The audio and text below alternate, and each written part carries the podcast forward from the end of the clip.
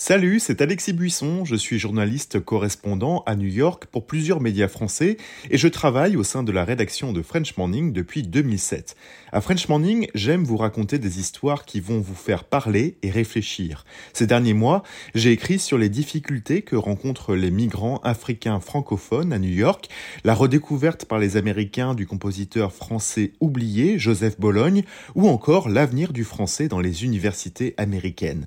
Si vous souhaitez soutenir mon travail ainsi que celui de mes collègues, rendez-vous sur frenchmorning.com pour vous abonner. Salut, salut Oh la vache, Et bois un petit coup là. J'ai oublié mon verre d'eau, je suis juste au café là. Merci, bonsoir, bienvenue dans Mauvaise Langue. Avoir du plaisir, c'est comment on dit ça? Je me la donne, quoi. Ça donne. Ouais. Quand j'ai du plaisir, je me la donne, je m'amuse, je m'éclaire. Le français c'est beau, mais le français c'est aussi relou. À plus tard, la langue des vipères Salut, salut Moi c'est Anne Fleur et je vous parle depuis Denver. Et moi c'est Thuyen en duplex de Boston. Wouhou Bienvenue dans l'épisode numéro 7 de la saison 2 de Mauvaise Langue. Lucky Seven, dans chaque épisode on vous parle d'interculturalité, de mélange de cultures. Un peu comme ça nous touche au quotidien dans nos vies de Frenchie aux États-Unis. Et sous la forme d'une discussion animée entre amis. Ça commence par les parents, la famille, et ensuite c'est le drapeau, la patrie. Bienvenue dans mon monde à moi. On me traite vraiment comme un étranger dans cette maison. Dans le dernier épisode, on vous parlait de nos techniques techno pour rester en contact avec nos familles et nos amis. Oh, tu l'as bien articulé. Eh bien, aujourd'hui, justement, quand on revoit nos familles, nos amis qui sont restés au pays, motherland, il peut se passer des choses. Bah ouais, le choc culturel inversé, franchement, il est temps qu'on en parle parce que c'est pas évident. Bah ouais, c'est ça. Parfois, c'est bizarre. On rentre chez nous, mais on se sent plus vraiment chez nous. On est un petit peu en décalage, quoi. On peut même dire qu'on se sent un peu chez nous nulle part au final, enfin complètement chez nous, quoi. On se sent étranger un peu partout. Donc je sais pas, je sais pas où c'est chez nous. c'est nulle part. C'est partout, c'est nulle part, citoyenne du monde. Alors on parle de tout ce qui tourne autour de notre choc culturel inversé. Let's go Allez, c'est parti, mon kikis. Alors, On commence par une petite définition. C'est quoi le choc culturel inversé ou le reverse culture shock? Moi j'avais connu euh, le choc culturel en trois phases. J'en avais déjà parlé dans des épisodes de, dans un épisode de French Expat de podcast, la phase honeymoon. Donc tout passe, passe bien. Tout est merveilleux, on découvre tout, tout nous paraît incroyable. Deuxième phase, tout se passe mal. Tu détestes tout. Tu te demandes un peu ce que tu fais là. Voilà, t'as envie de rentrer. Et puis la troisième phase, ça y est, tu t'adaptes, tu prends le meilleur des deux mondes, the best of both worlds, et puis tu, tu fais ta petite tambouille. Euh, moi, j'ai entendu ce, le mot choc culturel inversé assez récemment. Peut-être que je faisais pas attention. Peut-être que ça ressort plus dans les réseaux sociaux que je consulte. Euh, les sites euh, d'entraide commencent à se à fleurir comme ça. Mais euh, je vais lire le petit spiel là qui est écrit là devant moi. Le choc culturel inversé ou donc the reverse culture shock, c'est un phénomène psychologique, ah, donc c'est dans la tête, que peuvent ressentir les expatriés lorsqu'ils retournent dans leur pays d'origine après une longue période prolongée à l'étranger. Contrairement au choc culturel initial qui se produit lors de l'adaptation à un nouvel environnement, le reverse cultural shock survient lorsque les expatriés se retrouvent confrontés à des effets, non, à des défis, à des sentiments d'inconfort lorsqu'ils rentrent chez eux. C'est ça. Et alors, on a tendance à dire que le reverse culture shock, il va nous arriver quand on va, euh, si un jour on rentre vivre en France. Euh, mais je sais pas ce qu'il en est pour toi, mais euh, euh, pour moi, si tu veux, il suffit que je rentre en vacances une semaine. Je suis hyper contente de rentrer. Et tu vois, je dis encore rentrer alors que ça fait quand même 15 ans que j'habite à l'étranger. mais donc, je, je rentre, je suis hyper contente de retrouver les gens. Il y a des choses qui me manquent en France. Mais très vite, et honnêtement, dès Roissy-Charles de Gaulle, l'aéroport, euh, le terminal 2E, euh, t'es waouh, il y a des trucs qui manquent pas ici, c'est pas possible. On en parle de les gens en fait qui commencent à partir en sprint à la sortie de l'avion, qui passent sous les, sous les barrières là, les espèces de rubans là, pour arriver à la douane Bah, en premier. la guerre, quoi. Mais oui, mais Mm. il y a que en France que tu vois ça, c'est pas possible. Alors que moi, j'aime bien qu'aux États-Unis, qui a plein de défauts par ailleurs, mais aux États-Unis, quand on fait la queue, eh ben on respecte la queue. Tu vois ce que je veux dire? Ouais. Ah, ça, ça me sort par les yeux à chaque fois. Moi, je suis restée très française là-dessus. Ah, donc et tu fais partie des gens qui moyen. non, je sprinte pas, mais j'aime bien trouver le coupe-fil, quoi. Ah ouais. Donc, euh, bah, si je dois sortir le passeport français, ah oui, euh, non mais d'accord. passer à paraf. On est, euh, on play the game. Je on le est d'accord. Mais le problème, c'est que si tu passes paraf, c'est super. Donc en gros, c'est les, les, contrôles euh, aux frontières euh, plus rapides, automatique. automatiques. Mais euh, le Marocain, s'il est avec toi, il a pas le paraf, donc lui, il peut pas passer. Bah, donc du coup, ça sert à rien en Ben, fait de le passer puisqu'il faut quand même. c'est ça. Donc c'est hyper frustrant. Donc toi, tu as les bons plans et en fait, ta famille suit pas. Donc je suis obligée de- Donc du coup, je me presse plus et donc il y a la- on se tape la queue euh, bah, euh, passeport étranger.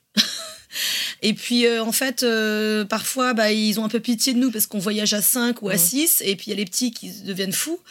Donc on nous laisse passer gentiment. On m'a trouvé une excuse une fois. Ouais, je trouve qu'il y a une empathie quand même là-dessus. Moi, ça m'est arrivé plein de fois de voyager toute seule avec Félix.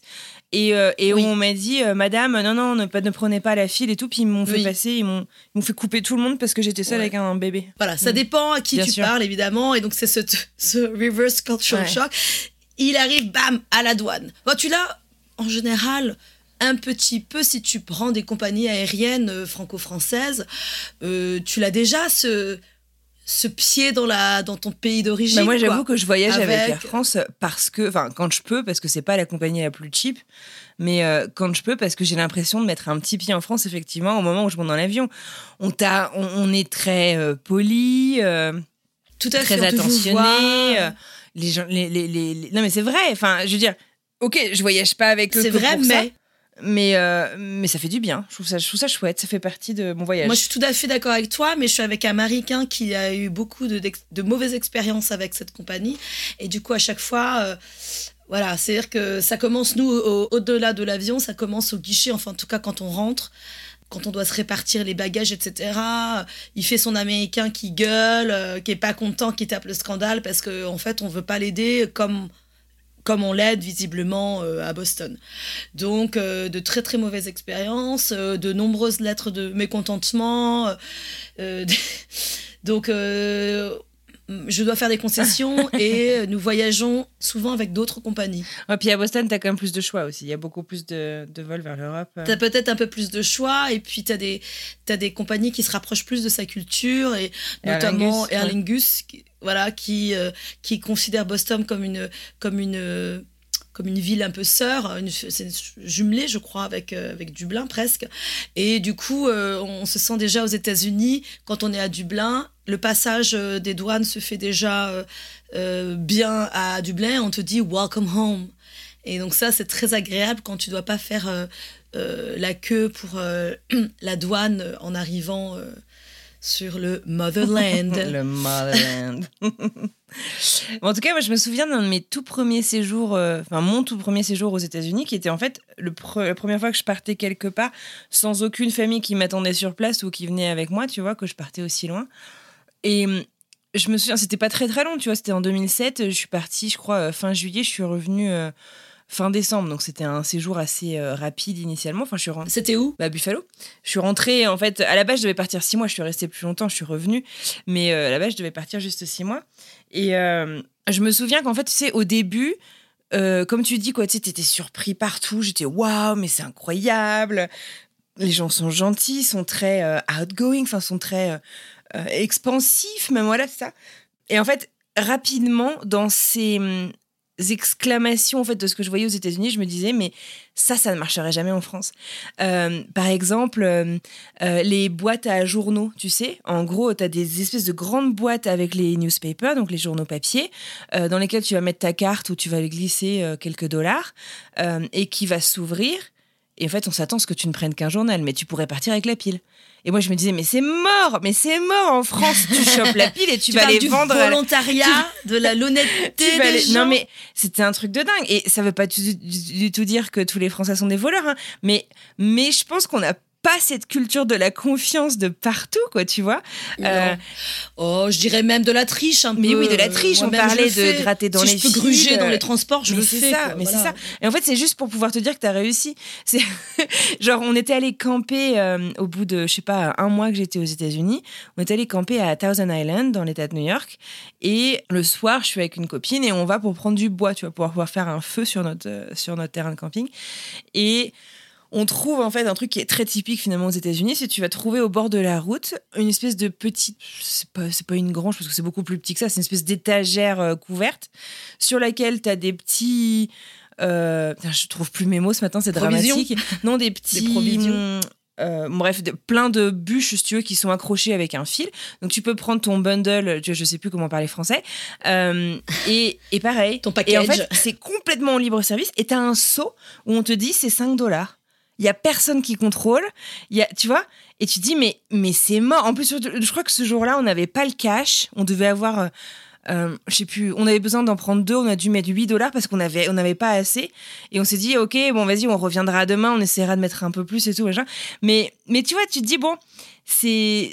Moi, moi, c'est vrai qu'en fait, ce, ce choc, il a été aussi par la découverte en fait des États-Unis où j'étais, mais c'est incroyable. Enfin, je, trouvais ça fantastique en fait que ça fonctionne, que ce soit pas des exceptions ces choses-là, tu vois. Écoute, tu rebondis, je vais rebondir ce que tu racontes, le truc de la confiance, euh, le truc de, la, de se sentir bien, de se sentir en sécurité, c'est ce que j'ai ressenti aussi et que je ressens euh, très fortement à Boston depuis quelques années.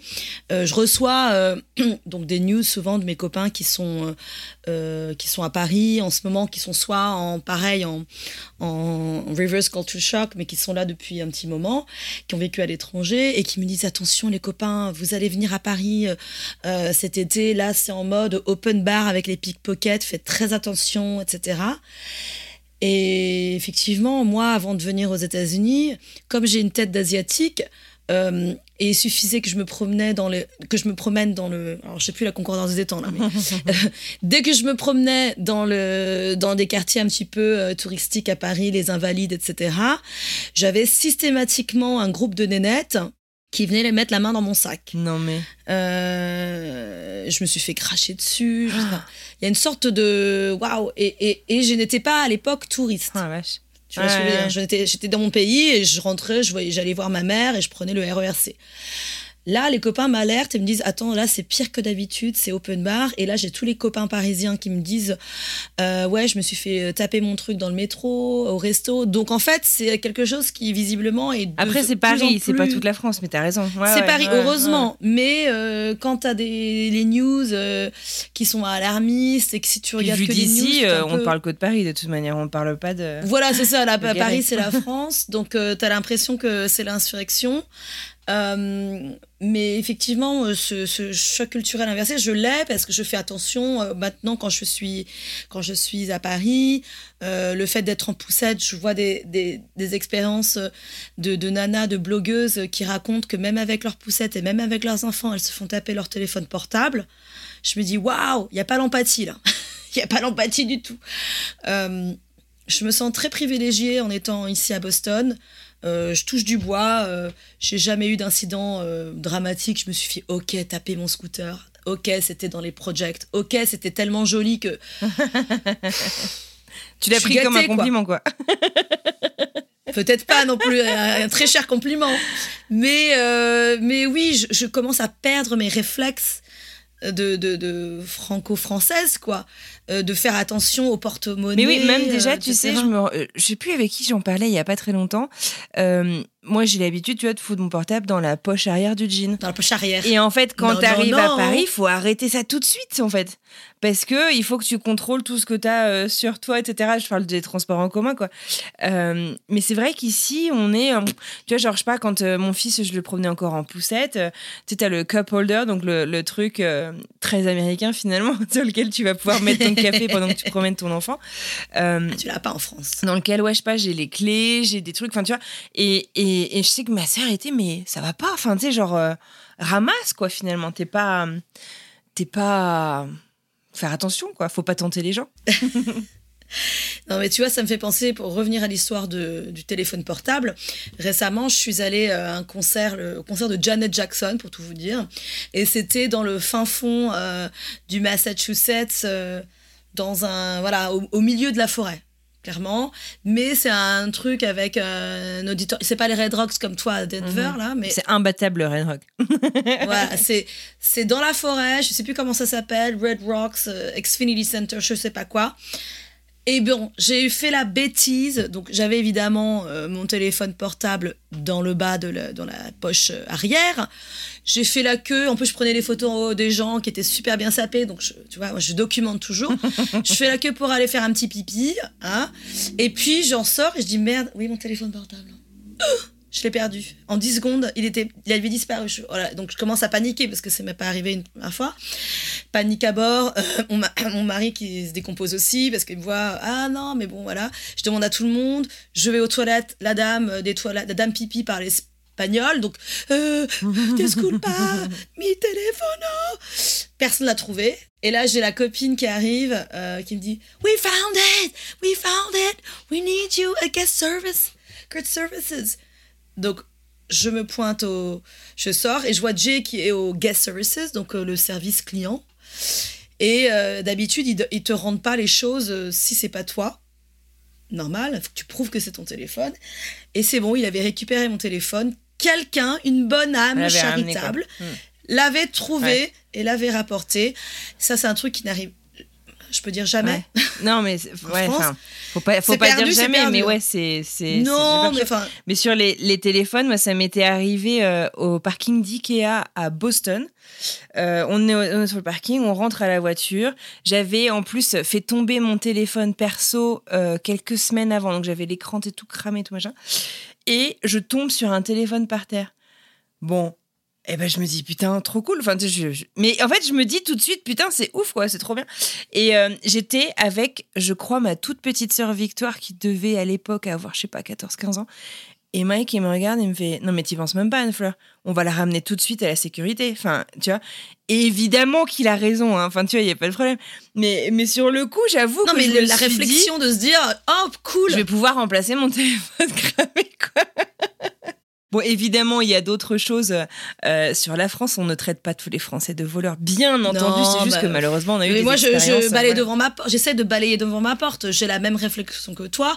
Je trouve, ouais, je l'ai plus maintenant parce que j'ai un petit peu plus d'empathie et je me dis ah, ça me serait arrivé. Franchement, je tirerais la tronche. Et combien de fois au parc je trouve des téléphones portables et euh, donc j'essaie de retrouver la personne et euh, voilà. Mais tu regardes même donne, sur les, voilà. les town groups, donc sur les euh, Facebook est très très utilisé. Je sais pas comment c'est en France maintenant, je sais plus, mais très utilisé pour les groupes communautés de micro communautés, donc genre euh, le quartier, la ville, les parents d'élèves d'une école, etc. Et euh, mais hyper régulièrement, euh, tu vois des messages. euh, ouais, j'ai trouvé. J'ai perdu euh, ma bague. ou non, mais même c'est des gens j'ai trouvé quoi. Genre j'ai trouvé une bague, j'ai trouvé une carte de crédit à tel nom. Est-ce que vous connaissez cette avec du cash. j'ai trouvé cash. du cas, j'ai trouvé un téléphone, machin. Et les gens retrouvent, quoi. Et je trouve ça toujours assez incroyable. C'est des super histoires. ouais, ça, ça, ça- ça donne quand même foi en l'humanité, quoi. Bah non, mais souvent c'est ça, c'est euh, j'ai perdu ma bague de fiançailles dans le sable euh, du parc, truc. T'as quelqu'un qui va aller le trouver. Euh, non, j'avais ce souvenir-là aussi quand j'étais au Japon où il y avait un truc de bah, pareil, euh, tu oublies ton portefeuille euh, rempli de cash, et ben tu le retrouves au même endroit. Ah ouais, non, mais ça. Là où tu pensais Mais l'avoir en même temps, Donc, bon, je suis obligée de euh, donner un contre-exemple. Écoute, Ah bah j'étais, je sais plus quand, je, je, je rentrais toute seule entre de Paris vers Boston. Euh, et donc, euh, je vais à l'époque, euh, je fumais, je vais dans, les, dans certains terminaux du 2E, là, t'as la- les petites salles où tu peux fumer, où ça pue, c'est immonde, mais moi, c'est comme ça. Et puis, donc, je vais là-bas, je pose mes affaires, machin, et euh, je vais pour embarquer. J'ai plus de passeport. je fais merde, comment je fais? Donc, je peux, bien entendu, je peux pas monter dans l'avion. Et en fait, euh, j'avais laissé mon passeport euh, là-bas et je suis revenue. Il était exactement au même endroit. Il n'avait pas bougé, tu vois. Et, euh, et voilà. Donc, euh, il s'était quand même passé, je sais pas, une bonne demi-heure dans une zone internationale où il y a pas mal de passages. J'étais Ah oui. quand même assez contente de pas avoir annulé mon voyage. Ah non, mais le vol de passeport, ça arrive aussi hein, dans la famille, hein, je te rassure. Bon, ma mère, il y a quelques années, elle s'était fait taper son, son passeport français par des membres de sa famille. en Californie. Euh, Membre de la famille, je crois, c'était plutôt du sang. On n'était pas très liés. Bah ouais, j'imagine. Enfin, je sais pas trop ce qui s'est passé, mais je me rappelle juste qu'on avait dû aller à- au consulat à LA d'urgence parce qu'on repartait, je crois, le lendemain et on n'avait plus de passeport.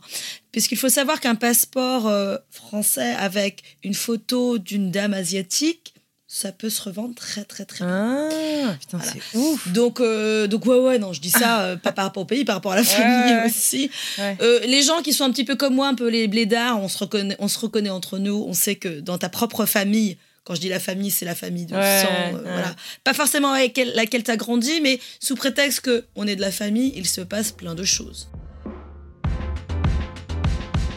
Bon, est-ce que toi, t'es quand même passé? Parce que du coup, là, on est un peu en train de descendre la France alors que ça reste, euh, on le dit, ça reste aussi chez nous, ça reste aussi un endroit qu'on adore, Oui. etc. Est-ce que t'es passé, toi aussi, par cette période d'idéalisation euh, de ton pays euh, dans lequel t'as grandi? Tout à fait. Ouais. La France, c'est beau. Paris, c'est beau. C'est Je- je- historique. Je, prends le bus 47 à Paris pour faire toutes Pour les faire toutes les, les, les- Les- les grands monuments Oui, c'est beau. En fait, euh, l'idéalisation de Paris, pour moi, ça passe par la culture, par rapport à l'art, euh, la mode, la musique, ce manque La fameuse Paris Fashion Week euh, que tu regardes et que tu suis. qu'on en, on a parlé, mais par rapport à la culture, cette, euh, le, le septième art qui est un art en France, pour moi, c'est pas le blockbuster, c'est profiter euh, d'aller à chaque coin de rue dans un cinéma d'auteur ou pas, et puis euh, se faire son petit ciné à quand tu veux. Euh, où tu veux et, et profiter de ça, aller à n'importe quel concert. J'idéalise alors qu'aujourd'hui, je commence, ça y est. Bon, alors que voilà, t'as à l'air quand même de sortir pas mal, vous vous faites plein d'expos, des oui, concerts. mais c'est pas pareil. Mais c'est quoi qui est différent? Bah, c'est cette profusion de, de choses culturelles, en fait. C'est le fear of missing out. C'est, euh, il y a plein de choses à faire. Je le retrouve un petit peu euh, quand je vais à New York, mais ça m'épuise. Ça m'épuise physiquement euh, d'aller à New York parce que je, euh, voilà, c'est, il faut, il faut se nourrir de, de, de, de, de, culture euh, comme ça, de, toute cette nourriture intellectuelle. Euh, à Paris, c'est comme un sport en fait, la culture. Et, et je ne savais pas que c'était un sport pour moi. Et c'est ça qui me. J'idéalise, voilà, tout est bien, tout est beau, la culture, mais il y a aussi la sous-culture, il y a aussi des trucs, des téléfilms sur TF1 qui sont, je crois, de mieux en mieux. Mais voilà, c'est. J'idéalise encore euh, beaucoup cette image, ce rapport avec la avec euh, la culture en fait le septième art la musique tout qu'on intellectualise tout euh, que les, les magazines sont que les journaux sont toujours que le monde il faut passer 9 heures à lire si ça existe encore le monde j'espère Bah bien sûr quand même. parce que j'ai un rapport avec la langue française qui est, qui est encore très fort. Donc c'est ce rattachement, moi, culturel qui est, euh, que, que j'idéalise, en fait. J'ai l'impression que c'est toujours pareil, que les Inrocks, c'est toujours pareil, que le magazine Les Incuctibles, je- dont je parle, euh, que, que ça n'a pas changé, mais visiblement, euh, il- voilà, le, monde de la presse, le monde de la, de la culture, ça a beaucoup changé en France aussi. Le ministre, la ministre de la culture aussi, visiblement, Ouais, les, les choses évoluent, changent en sûr, France. Donc, euh, donc voilà, mais euh, pour en revenir à ça, c'est ce que le côté positif que j'ai de la France. Euh, aussi, du point de vue, je vais dire là-dessus médical, j'ai l'impression que tout est encore euh, pas cher. Bah non, enfin c'est ce qu'on disait l'autre jour aussi sur la santé, c'est que c'est moins cher que ce qu'on connaît aux États-Unis et on n'a pas le même niveau de vie entre la France et les États-Unis. Du coup, pour euh, nous, américaines, franco-américaines, quand on revient là-bas, c'est pas très cher. Genre, est-ce que toi aussi tu dévalises la parapharmacie euh, avant de Tout à fait, rue du Four. Mais oui, c'est une des moins chères de Paris, c'est là que je vais aussi. C'est à faire ma. Ouais, ouais, ouais, voilà, tous les Asiatiques vont là-bas aussi. euh, euh, alors que j'en ai pas absolument pas besoin et qu'aujourd'hui, ma, ma routine skin, skincare est d'autant moins parce qu'en fait, euh, il y a beaucoup moins de pollution à Boston. Donc, je la nettoie beaucoup moins. J'ai moins de caca sur mon visage. Euh, je- et ben, je suis entourée euh, voilà, d'arbres, la nature, la vie. Donc et puis, on n'est pas loin, même si ça se ressent pas trop, je suis quand même pas loin de l'océan. Donc, il y a peut-être ça qui joue aussi. Non, mais c'est oui, beaucoup moins pollué. Moi, à Paris, si tu veux, j'avais, je pense, une bronchite asthmatiforme par trimestre minimum. Donc, tu sais, c'est la bronchite où tu craches tes poumons, mais euh, vraiment, c'est super dur. Je n'en ai que quand je rentrais à Paris. J'en ai plus du tout aux États-Unis. Ça s'est arrêté d'un Ah, coup ouais. quand j'ai déménagé aux États-Unis. C'est ouf quand même. Ah, c'est ah ouais, c'est dingue ça.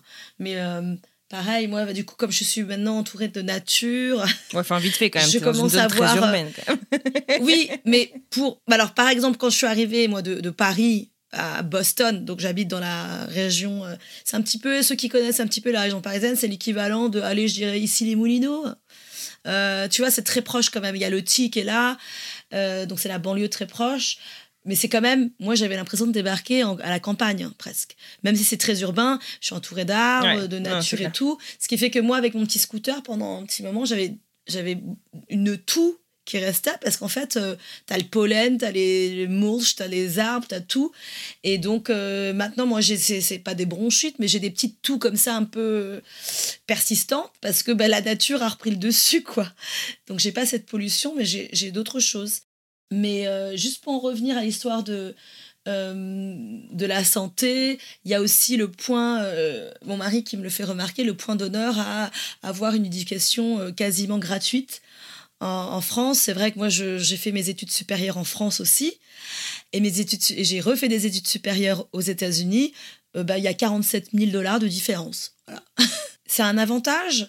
C'est un, c'est un inconvénient aussi, c'est que les États-Unis, on a euh, ce don de rendre tout euh, business, ce qui fait que tu as des réputations d'école, euh, ils appellent ça des Ivy League, qui sont, qui sont placées en haut de l'affiche, mais euh, il faut rester très pragmatique, c'est beaucoup de business, c'est beaucoup de lobby, certes, il y a une super éducation, j'imagine. Et puis, Euh, des, enfin, dans ces écoles-là, tu as aussi les réseaux d'alumni et des anciens C'est élèves le qui réseau. sont hyper. C'est tout à fait le puissants. réseau. Alors qu'en France, les plus grandes écoles sont souvent gratuites. Les plus grandes écoles sont souvent gratuites. Moi, je suis une enfant de l'école publique. Bah, c'était euh, gratuit. C'était euh, les frais d'inscription, rappelez-moi, c'était 300, 500 euros par an. euh. Sachant que ça comptait la Sécu. Enfin, moi, pareil, j'ai fait l'école publique. euh, oui, C'était euh, peut-être 500 balles par mois, par an, pardon, grand maximum, et ça comptait la sécurité sociale pour l'année. Euh, Enfin, la mutuelle, même, bon, je sais plus, c'était assez dingue. Après, euh, j'avais pas le truc du campus où fallait payer en plus euh, si tu veux vivre sur le campus, etc. quoi.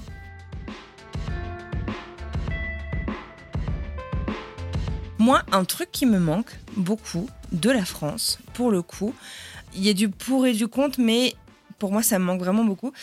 Je trouve qu'en fait, aux États-Unis, on est devenu, et je suis devenue moi-même, en fait, très lisse, d'une certaine manière, euh, très euh, politiquement correct. Mais donc, ouais, non, un truc qui me manque, je trouve, en fait, c'est ce, ce débat et peut-être même, tu vois, le fait de pouvoir affirmer ses opinions. Je te donne un exemple. On sait, alors désolé, ça fait très partie poupère, mais c'est une réalité. On sait euh, le, le, le manque de législation qu'il y a autour des armes à feu et des armes de destruction, euh, euh, enfin, de- les armes euh, d'assaut euh, aux États-Unis. Euh, il y a encore. peu de temps, je crois que c'était début juin, il y avait un énorme rassemblement à tous les state capitals euh, des États-Unis. Euh, Moms Demand Action, c'est le nom de l'organisation, qui donc des mamans qui se rassemblent, etc. Puis un mouvement très très fort. Et ben, je t'avouerai que maintenant je suis dans un bassin plus diversifié que euh, j'étais à Boston. Boston qui est euh, qui parle beaucoup plus, je dirais, à l'uni- à l'unisson, tu vois, enfin le, coin dans lequel on était. Euh, et bah ça me bon, de toute manière je pouvais pas y aller mais mais au début j'y ai- pensé j'avais envie d'essayer d'y aller et ben c'est beaucoup plus difficile pour moi en fait je trouve de m'affirmer parce que je veux pas attirer l'attention sur moi et donc a fortiori sur mon fils et, et bon alors ça c'est un exemple mais tu vois genre euh, je sais pas parler de religion parler de politique que ce soit ici ou ailleurs je trouve qu'en fait on lise beaucoup plus et Mike il me dit souvent ça mon mari il me dit mais moi j'aime bien parler avec les Français parce qu'en fait tu peux tu rentres un peu dans l'art des gens Ouais. mais à la fin tu repars t'es toujours copain ici Tout tu- à fait. tu- ça va peut-être un peu chauffer comme ça pourrait chauffer en France mais à la fin t'es mais vas-y mais c'était qui ce mec quoi? Enfin tu vois ouais ça Euh, et j'avoue que c'est un truc qui me manque euh, beaucoup donc je sais pas si c'est encore de l'idéalisation euh, ou non je comprends pourquoi on s'assagit aussi un petit peu, mais je trouve que même moi personnellement, en fait, je suis pas très fière de ce que je suis devenue. Je trouve que je suis devenue très lisse dans certaines de mes conversations où j'ai du mal à parler beaucoup avec mes tripes comme je le faisais avant. Quoi. Je sais pas, je sais pas si c'est très clair. Ouais, non, non, euh, ça me parle tout à fait euh, quand tu parles de ton mari qui, qui aime bien aller en France. Moi, j'ai un mari qui adore parler politique et religion. Et il a pas trop ça. Il a des quelques amis aux États-Unis avec qui il y a des- ces dialogues-là, ils sont toujours copains. Il a un petit peu ça avec sa, sa tante qui est hyper trumpiste, quoi, faut, faut le dire. Moi, j'ai effectivement, j'aime bien parler de politique, de religion avec, euh, bah, voilà, avec les, les copains en France. Et il m'a fait cette réflexion-là en disant Ah, c'est cool parce que vous en France, vous n'avez pas de problème, vous parlez de ça tout le temps. Enfin, tout Euh, le temps, on n'en parle tu pas vois, tout le il- temps non plus, mais non, quand mais ça tu vois, arrive, on- on il suffit d'avoir un petit peu de bouffe, euh, et puis t'es à table, et puis ça y est, ça commence à partir en vrille, quoi. Euh, mais ce qui est génial, après, on- comme tu dis, on repart, on repart toujours copains. Moi, ça me manque. Je le retrouve beaucoup dans les réseaux sociaux. J'ai des amis qui me soutiennent, mais qui sont aussi là pour me rappeler à l'ordre et qui me rappellent attention, Tuyenne, tu es devenue très américaine dans tes choix, dans tes goûts, Ah bon etc. Donc, oh, j'en ai plein des copines comme ça. Mais je ne suis là que depuis 10 ans. J'ai d'autres copines qui sont ici, dans la région de Boston, depuis plus de 20 ans et qui, elles, effectivement, tu parles du mot lisse. Moi, je dirais, euh, euh, je suis plus optimiste. Alors, Tu vois ce que je veux dire? certes, il y a, cette, il y a cette, cette notion d'optimisme, et ça, pour le coup, tu vois, c'est un secret pour personne. Je l'ai déjà dit, on a envie de rentrer vivre en France d'ici 3-4 ans. Et ben, c'est un truc qui m'inquiète, justement, où j'anticipe un peu ce reverse euh, culture shock. C'est. Je sais pas si c'est le manque d'optimisme, mais c'est l'humeur ambiante qui parfois est très pesante, le pessimisme, le fait, tu sais, cette expression de dire à chaque, à chaque solution tu trouves un problème. Finalement, c'est l'inverse. Tout à fait. Euh, Bien sûr que tous les Français sont pas comme ça, mais j'avoue que c'est un des trucs qui m'effraie un petit peu parce qu'ici c'est vrai que les gens sont contents, les gens sont souriants et ça fait pas d'eux des bisounours contrairement à ce qu'on entend parfois. Tu sais, Non. des fois les gens ils disent Non. ouais mais les Américains ils disent que tout est awesome, amazing. Non ils disent pas ça. Arrête de dire ça. Non, Mais- mais, c'est pas ça, mais c'est un truc de, pour moi, de nurture and nature. C'est-à-dire que moi, à la base, je suis quelqu'un de, toujours, de très optimiste. Je l'étais en France. Je trouve qu'aux États-Unis, ça m'a Ça propulsé. t'a ouverte euh, à fond dessus quoi. ça m'a ouverte. Les gens me voient comme quelqu'un de voilà d'open et tout. Euh, je, le, je, je le vois par rapport à mon business, par exemple. Je suis très encouragée ici, notamment par euh, mes proches. Euh, ils, ils me soutiennent de manière que ce soit financière, que ce soit psychologique, que ce soit pour tout. Alors qu'en France, je dis pas que c'est noir ou blanc, mais j'ai une bonne partie de, de ma famille ma famille qui se pose des questions, qui me dit, mais dis donc, on attend que tu deviennes millionnaire, là, qu'est-ce que tu fous Tu vois ce que je veux dire ouais. C'est, euh, c'est, mais qu'est-ce que tu fous? Tu fais tellement de choses à la fois, mais en même temps, tu fais rien, en fait. Qu'est-ce que tu as accompli aujourd'hui? Enfin, et donc, du coup, tu, tu dis, mince, en fait, le fait d'être tiré vers le bas comme ça, euh, ben, c'est pas ce qui t'encourage. Alors, donc, quand je parle de nurture nature, c'est est-ce que est-ce qu'il faut être entouré de gens qui te spoilent? Qui te gâtent et qui te disent ah tout est bien tout est bien. Pas tout est bien mais qui te voilà. Ou des gens qui te disent ah, c'est pas bien c'est pas bien c'est pas bien tu vas pas y arriver de toute façon c'est naze. Je pense qu'il faut un bon mix des deux. Voilà. C'est comme pour euh, c'est comme pour l'éducation. C'est à dire que j'ai- visiblement euh, toujours été très créative même en France mais j'ai été bridée. Ah bah complètement, il faut rentrer beaucoup plus. Enfin, c'est l'impression qu'on a. En fait, j'ai du mal, tu vois, et peut-être que c'est ce côté politiquement correct, mais j'ai plus de mal en fait à dire ah bah oui c'est vrai. En France, tu vois, on est bridé machin, parce que je me dis putain, on fait des généralités, on va vexer des gens, on va. Non mais tu vraiment, es trop tu vois. gentille Non mais tu es poli tu mais es c'est poli non, c'est pas être poli, c'est être vrai aussi. On sait que de la même manière que certes les États-Unis c'est beaucoup plus grand que la France, mais de la même manière qu'on peut pas dire les Américains font tout ça parce que c'est un pays continent parce que machin. euh, évidemment qu'il y a des exceptions en France. Enfin, j'espère que nos auditeurs et auditrices le comprennent. Le Non, mais, bien. non, mais ce qui est drôle, c'est que euh, je, crois qu'il y a beaucoup d'autocensure, en tout cas chez moi, Ouais.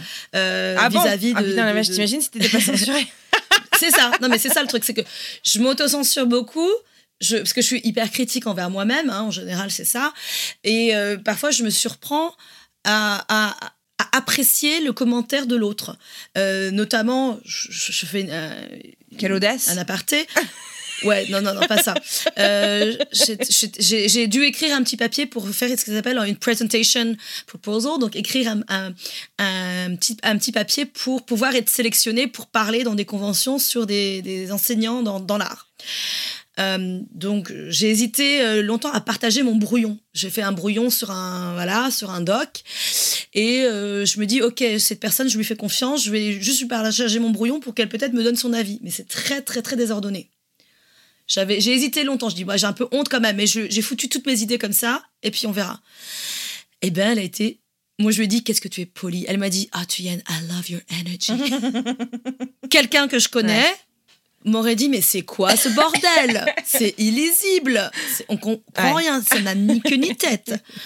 Ben oui, c'est un brouillon. Voilà. Certaines personnes savent comment mon, mon- mon cerveau marche, donc voilà. Et elle, elle m'a dit un, voilà un compliment. Mais tu vois, j'arrive avec mon bagage euh, et avec euh, la petite voix de mon père qui dit ah, il faut se méfier de la flatterie. Donc je dis ah mais qu'est-ce que tu es poli, euh, est-ce que c'est gentil, you're so sweet, tu vois. Je remercie la personne parce qu'elle va trouver quand même toujours du positif dans le négatif. Moi je sais que c'était de la merde que j'ai fait, je- j'ai pas fait, c'est un brouillon. Mais oh you have such a good energy. Ouais. Non, mais c'est un vrai truc, tu vois, sur euh, le fait de se faire pousser à être meilleur. Est-ce qu'on le fait en fait sous forme de tyrannie ou est-ce qu'on le fait euh, euh, en partageant du positif, en donnant envie aux gens de se dépasser, etc. Euh, je veux dire, sous forme de tyrannie, ouais, certes, ça marche. Ça marche aussi. Mais il y a un côté un peu tétanisant en fait qui fait que du coup t'oses plus prendre d'initiative parce qu'on se fout de ta gueule, parce qu'on te rabaisse, parce que machin. Enfin, moi je trouve ça, je ça complètement fou. Il faut avoir un thick skin, comme on dit. C'est-à-dire que moi, je suis habituée, je suis arrivée aux États-Unis, j'avais déjà cette, cette grosse épaisseur euh, euh, de, de, de, de, de blagues, de, des gens qui se foutaient de moi, qui me harcelaient, entre guillemets, depuis euh, le collège. C'est-à-dire que, écoute, euh, je fais la taille que je fais, j'ai la tête que j'ai, donc ça peut être sujet à moquerie. Ouais. et ben, j'ai grandi avec. Ma, ma famille m'a jamais fait de cadeau. Hein. Tu y es de la naine. hein. Donc euh, ça commence déjà de là, mais euh, je vois que dans d'autres familles, notamment ma famille, euh, ma in-law family, Mhm. ma famille euh, d'adoption, ma, ma belle famille, on est beaucoup plus gentil. On dit merci. Mais pareil, tu as des cultures, t'as des cultures familiales qui sont, qui sont très fortes. Tu parlais là du, du physique.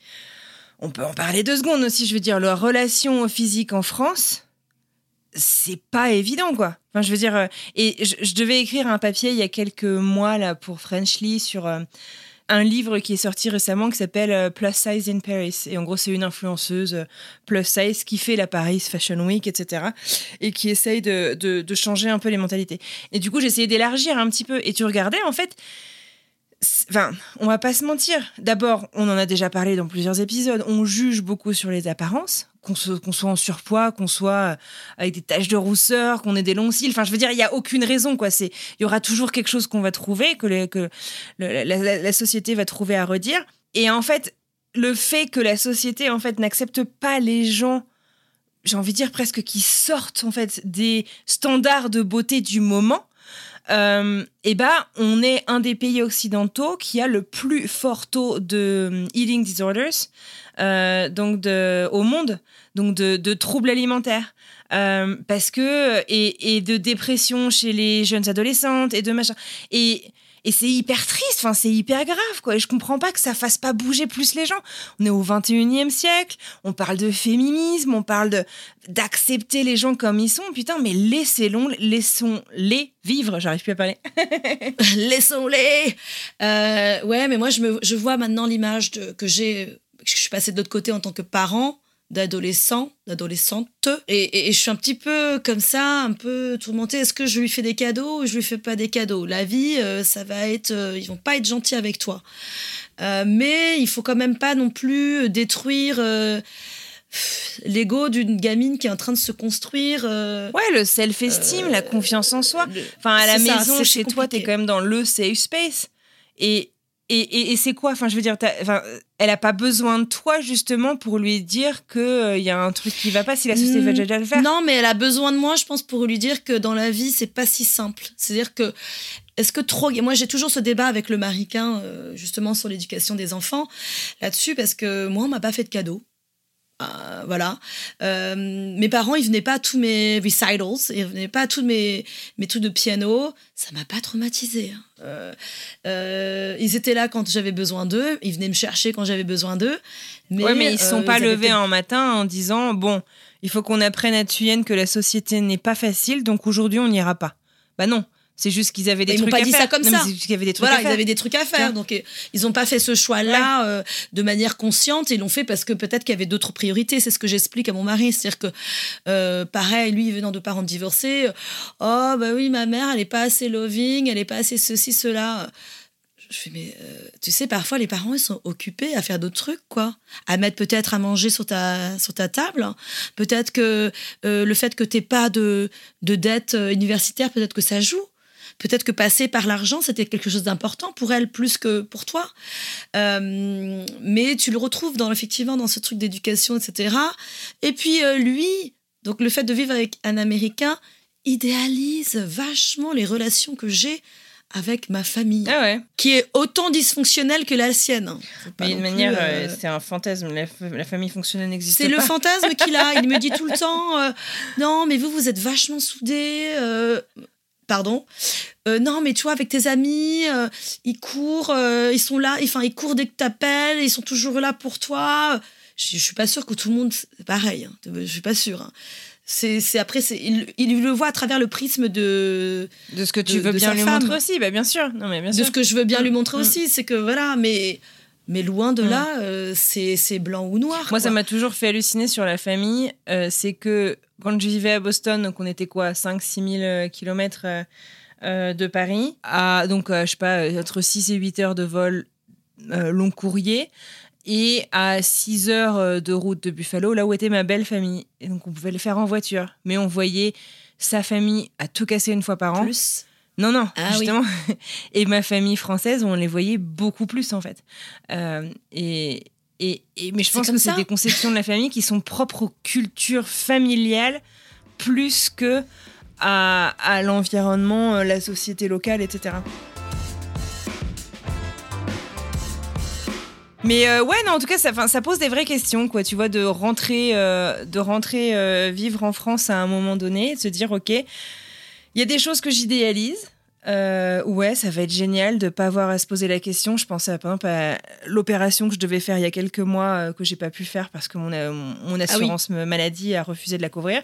En France, bah, et j'ai en euh, France. 30 000 balles. euh, j'ai pas 30 000 balles à mettre dans ma dans mon opération, mais en France, il y a un suivi. En fait, ça voudrait dire qu'il faut que j'aille passer six mois là-bas. Donc c'est un peu c'est un peu compliqué, mais bon. Mais euh, mais mais je trouve.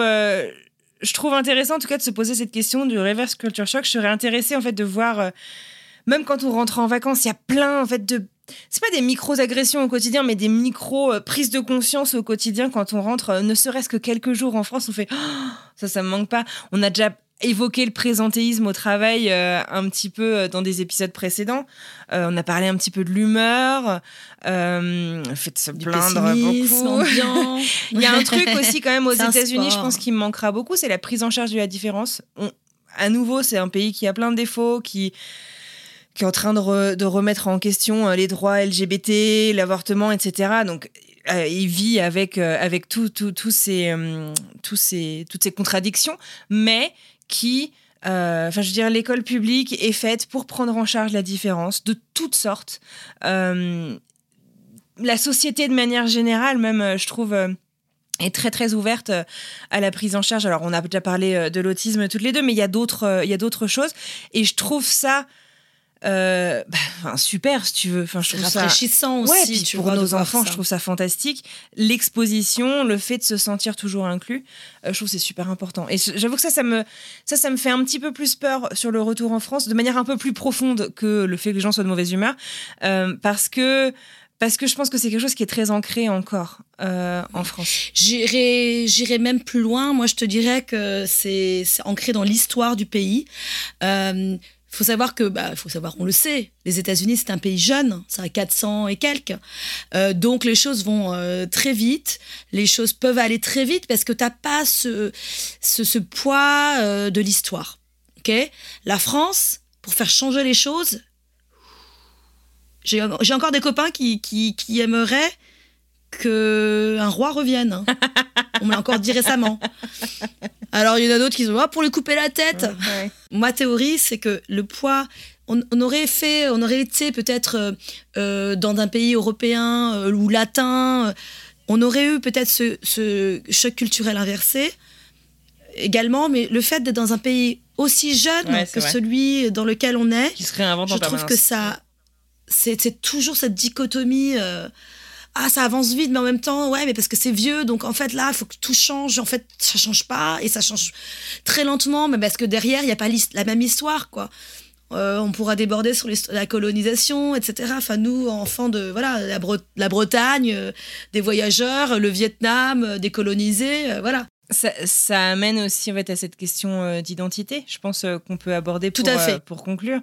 Quand, on, quand on arrive, nous, aux États-Unis, par exemple, bien sûr, je prends notre exemple parce que c'est celui que je connais le mieux, mais tu te sens française ou franco-vietnamienne euh, à l'étranger, finalement.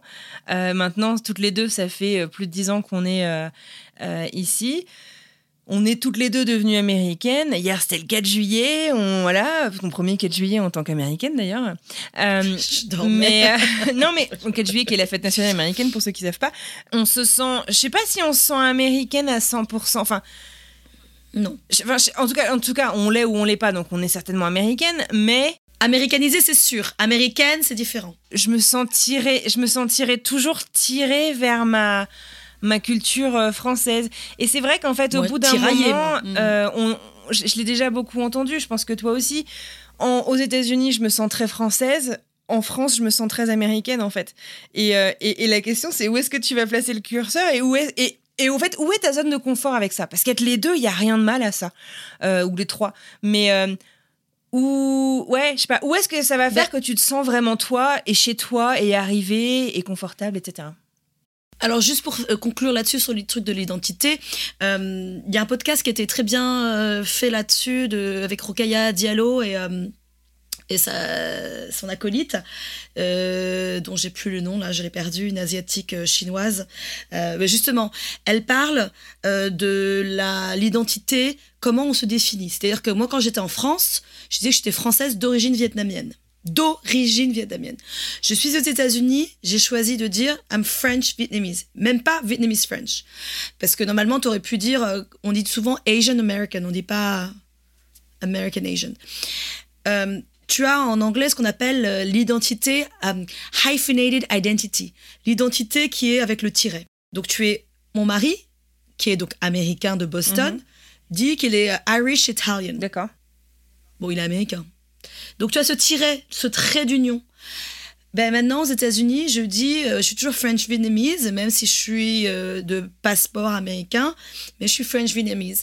Et le fait d'être français d'origine, on dit toujours que tu es française d'origine quelque chose.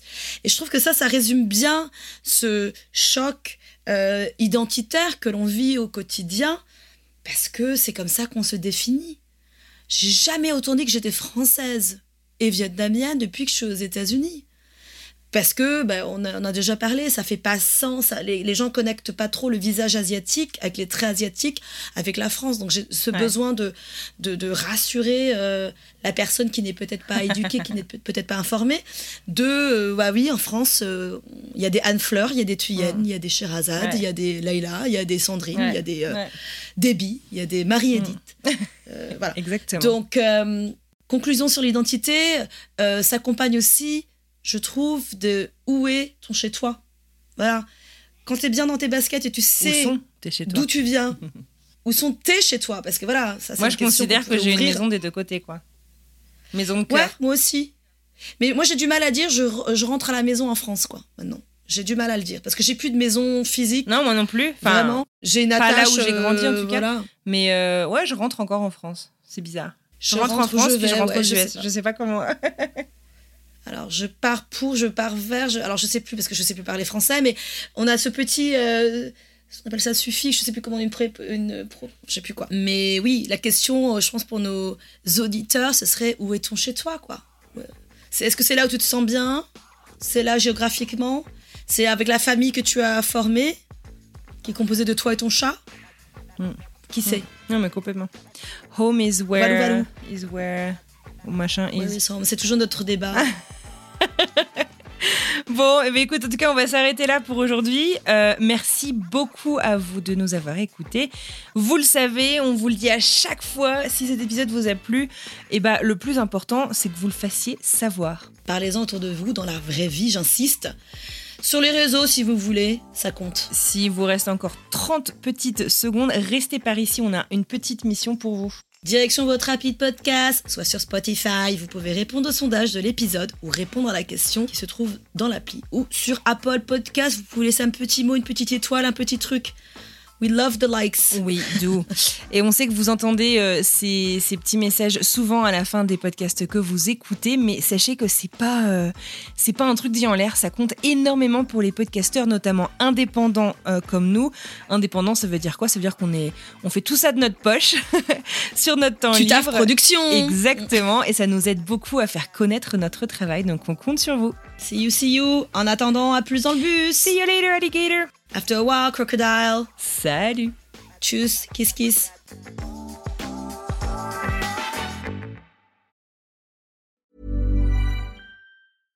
Salut, c'est Alexis Buisson, je suis journaliste correspondant à New York pour plusieurs médias français et je travaille au sein de la rédaction de French Morning depuis 2007.